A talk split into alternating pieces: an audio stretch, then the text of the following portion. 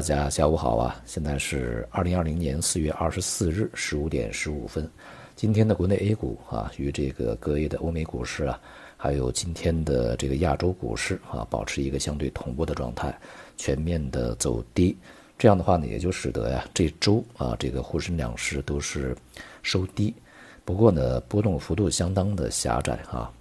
也正是因为如此狭窄的这种波动区间，那么预示着未来啊，这个整个市场的波动率啊，有可能在下周会上升。同时呢，这个向下啊比较快速下跌的风险呢是比较大的。昨天呢，我们也对当前啊整个市场的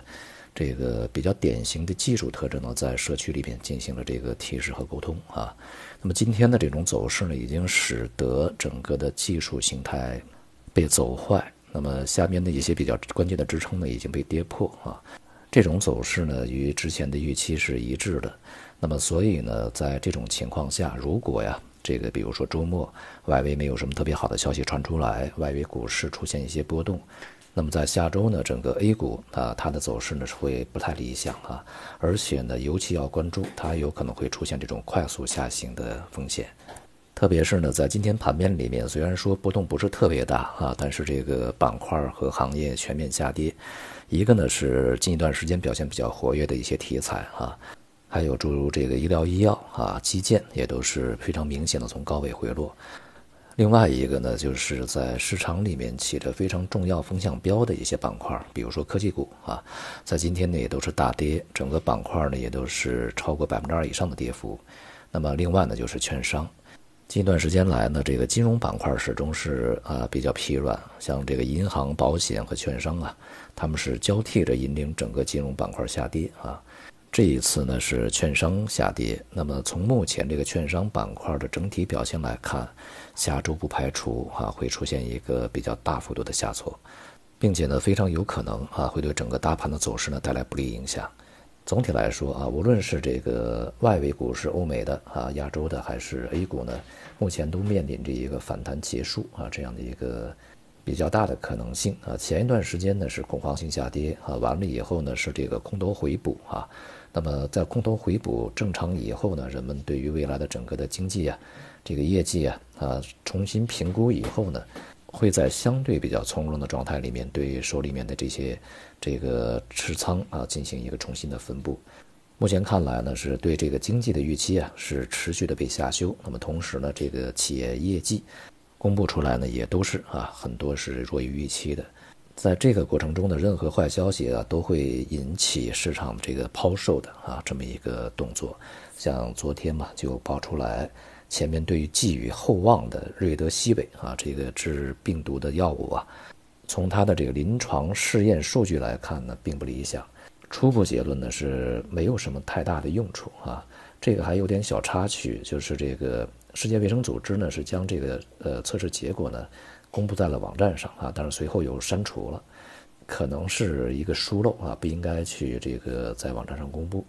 呃，主要是在中国嘛，进行了二百多个病例的测试啊，但是结果呢，并没有显示这个药物啊和这个患者最终被治愈啊之间有什么关系。啊，当然，这个制药公司啊，他们是不承认啊，他们说这个病例呢还是测试的太少，不能够充分的说明问题啊。不管怎么样呢，这也是给市场浇了一盆冷水啊，因为这个疫情受控啊。单纯依靠封禁呢是解决不了根本问题的，要么呢你就是有一种特效药啊，能够针对这种病毒呢去治愈；要么呢就是疫苗赶快出来啊，否则的话，呃，到秋天呢、冬天呢，这个病毒可能还会再去复发啊。这个问题呢一天解决不了，对于整个市场来说啊，它就没有办法去放心。而无论是美国和欧洲，其实现在呢也都面临着比较大的一些麻烦啊。像美国呀，现在这个疫情呢还没有完全受控啊，而且呢现在已经是全世界死人最多的一个国家。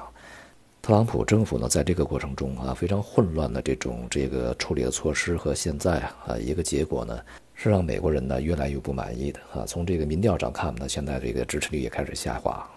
而且呢，马上啊，这个大选就要进入一个高潮期啊，所以说呢，对于他这个政府的压力是很大，特别是对于这个市场的不安情绪呢，会有一个助长啊。那么另外就是在欧洲啊，现在整个的一个整体长期的救助方案和刺激方案呢还没有落地，这也就让人非常担心啊。每推迟一天啊，确定这个事情，那么市场呢就会迟一天才会放下心来。所以呢，我们可以非常明显的看到，在最近几个交易日啊，整个全球的避险资产呢又受到追捧啊，无论是境内还是境外都是如此。债券的持续大涨啊，美元的反弹，贵金属呢也受到了一定支持啊，这就是市场的一些这个情绪呢在发生一个比较微妙的转变啊，它并不以你现在油价呀似乎已经吃稳了，然后市场就会吃稳，油价的表现呢仍然还是这个风险市场总体表现的一个结果啊。那么另外呢，翻过来它对整个风险市场的影响呢，其实到目前为止仍然是负面的。从这个当前情况看啊，也是空头回补呢，这个是油价反弹，但是接下来啊，一骑绝尘啊，就是持续向上的可能性几乎没有啊，它会在低档呢去震荡很长时间。总体来看呢，整个风险市场啊，当前又重新啊回到一个弱势状态，尤其是外围市场呢掉头的这种特征呢是比较明显的啊，再加上下周呢，我们这个呃国内啊。呃，将陆续迎来五一啊，还有什么端午啊，这些这个小长假啊，有很多地方呢是鼓励大家把这些假期连起来休，这样的话呢，可能就会有什么十天的、十几天的这种休假。因此呢，在这个假期之前，恐怕资金呢也很难恋战啊，尤其是整个市场呢处在一个相对的反弹高位，外围呢有非常多的这个不确定因素存在的情况下啊，这个持仓过节呀，可能这么选择的资金并不会太多。因此呢，一方面呢，我们要提防，就是昨天我们讲啊，这个整个市场呢，它比较窄啊，交投比较沉闷，但是呢，波动率可能会突然上升。那么另外一方面呢，除了这个市场在接下来这段时间可能会出现比较大的这个快速的下行以外啊，这种风险以外呢，